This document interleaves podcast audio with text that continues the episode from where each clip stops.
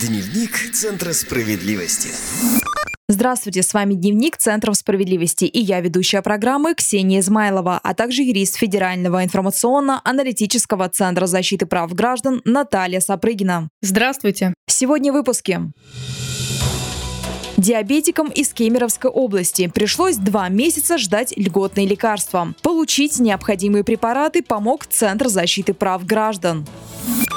Правозащитники помогли жителю Смоленской четырехэтажки отсудить у администрации 654 тысячи рублей за отказ ремонтировать дом. А теперь подробнее. Дневник Центра справедливости.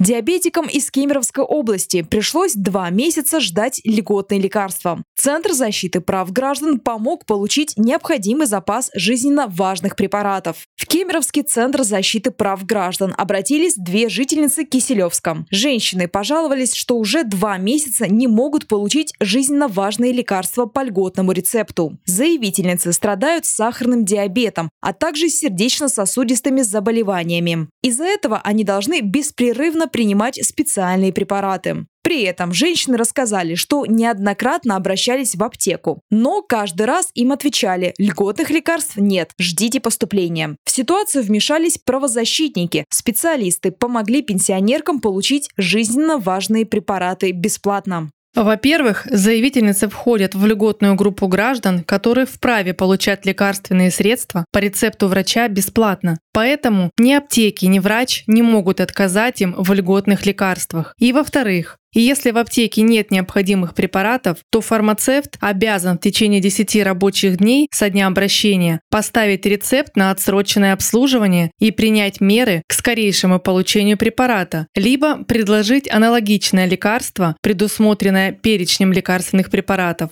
Такой порядок указан в приказе Минздравсоцразвития номер 328. Как только лекарство появится, пациенту об этом обязаны сообщить незамедлительно. В случае задержки пациент имеет право пожаловаться главврачу в Минздрав, Росздравнадзор или прокуратуру. Наши юристы Центра решили направить обращение в Министерство здравоохранения Кузбасса с просьбой разобраться в ситуации и принять меры, чтобы обеспечить женщин необходимыми препаратами. В ведомстве ответили, что последние закупки сорвались, поэтому льготные препараты вовремя не попали на аптечные прилавки. Чтобы исправить ситуацию, Минздрав провел повторные закупки. Таблетки уже поступили в аптеку. Благодаря поддержке правозащитников женщины получили запас необходимых препаратов. Наталья, расскажите, как оформить рецепт на льготные препараты? Чтобы получить рецепт на препараты, входящие в список жизненно важных лекарств на бесплатной основе, необходимо посетить участкового терапевта, предоставить ему документы, которые удостоверяют ваше право на льготу. Помимо этого, у вас должны быть с собой справка, выданная местным отделением Пенсионного фонда России, в которой указано, что вы не отказывались от получения льгот в обмен на денежную компенсацию, медицинский полис, паспорт и СНИЛС. Далее врач должен выписать вам рецепт по установленной форме. Рецепт обязательно необходимо подписать у заведующего поликлиникой и проверить на месте правильность заполнения данного рецептурного бланка, а также наличие всех необходимых печатей, штамп медорганизации и печать лечащего врача. И уже потом обратиться в аптеку, указанную врачом. Важно отметить, в каждом регионе есть свои нюансы при получении лекарств по льготному рецепту. Поэтому уточняйте информацию у вашего врача либо в региональном Минздраве. А мы переходим к следующей новости.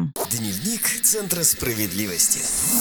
Житель Смоленской четырехэтажки отсудил у администрации 654 тысячи рублей за отказ ремонтировать дом. Мэрия должна была сделать капремонт еще до приватизации в 90-х годах, но так к нему и не приступала. А дело вот в чем. Четырехэтажку на Дзержинского 19А ввели в эксплуатацию еще в 60-х годах. За несколько десятилетий коммуникации в МКД ни разу капитально не ремонтировали. К 2012 году износ достиг 80%. Сроки эксплуатации инженерных сетей превысил предельно допустимые, а в управляющей компании ЖУ-10 просто разводили руками. Всем системам требовался капитальный ремонт, но у коммунальщиков не было денег. Ситуация окончательно вышла из-под контроля, когда из-за прорыва трубы в системе канализации квартиру Юрия Факанова полностью затопило. Мужчина ждать решения проблемы от коммунальщиков не стал и сразу обратился в суд.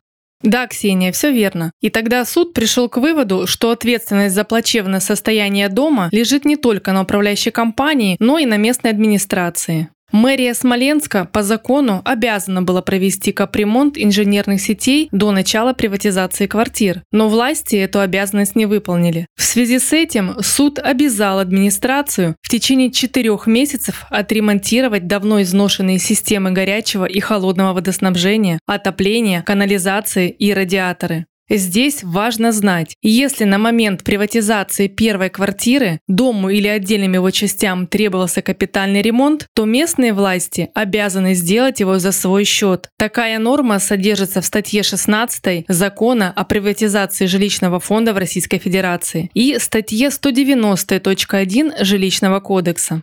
Однако прошло 8 лет, но чиновники так и не пошевелились, чтобы исполнить решение суда. Ни судебные приставы, ни вмешательство прокуратуры и Следственного комитета не смогли заставить администрацию Смоленска провести в доме на Дзержинского 19А капремонт. С просьбой помочь в разрешении ситуации Юрий Факанов обратился в Смоленский центр защиты прав граждан. Исполнить решение суда по иску Юрия Факанова администрация должна была до 12 мая 2013 года, но так этого и не сделала. Собственник имеет право обратиться в суд и потребовать от администрации выплаты компенсации за неисполнение решения суда. Наши правозащитники помогли собственнику составить заявление о взыскании судебной неустойки, компенсации за неисполнение решения суда. Суд удовлетворил требования, обязав мэрию выплатить Юрию Факанову 654 300 рублей, то есть по 300 рублей за каждый день неисполнения. А что касается проведения капремонта, то наши специалисты продолжат помогать Юрию Факанову добиваться результата.